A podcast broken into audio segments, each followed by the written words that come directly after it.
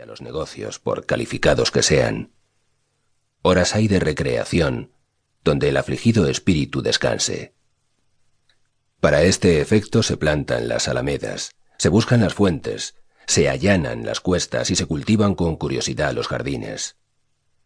Una cosa me atreveré a decirte, que si por algún modo alcanzara que la lección de estas novelas pudiera inducir a quien las leyera algún mal deseo o pensamiento, antes me cortara la mano con que las escribí que sacarlas en público. Mi edad no está ya para burlarse con la otra vida, que al cincuenta y cinco de los años gano por nueve más y por la mano. A esto se aplicó mi ingenio.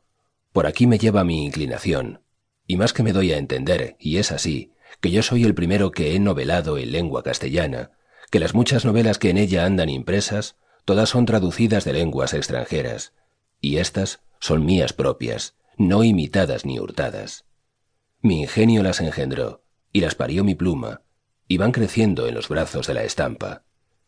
Tras ellas, si la vida no me deja, te ofrezco los trabajos de Peresiles, libro que se atreve a competir con Heliodoro, si ya por atrevido no sale con las manos en la cabeza.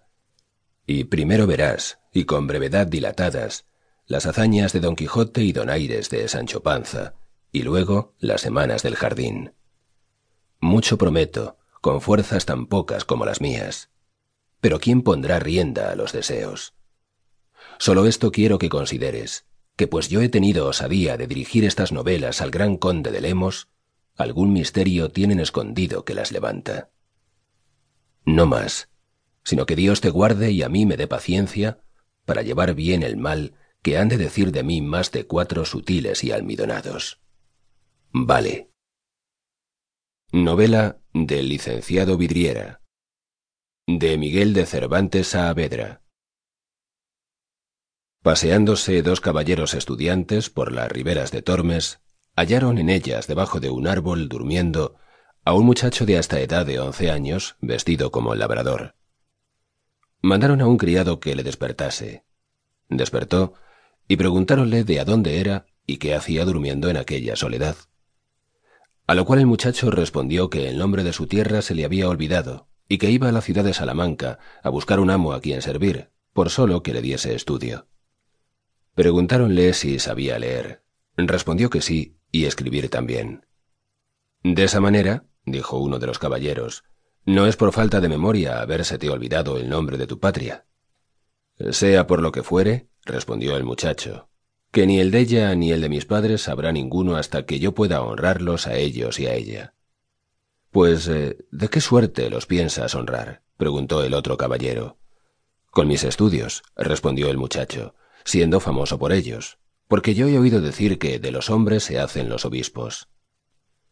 Esta respuesta movió a los dos caballeros a que le recibiesen y llevasen consigo, como lo hicieron, dándole estudio de la manera que se usa dar en aquella universidad a los criados que sirven. Dijo el muchacho que se llamaba Tomás Rodaja, de donde infirieron sus amos, por el nombre y por el vestido, que debía de ser hijo de algún labrador pobre.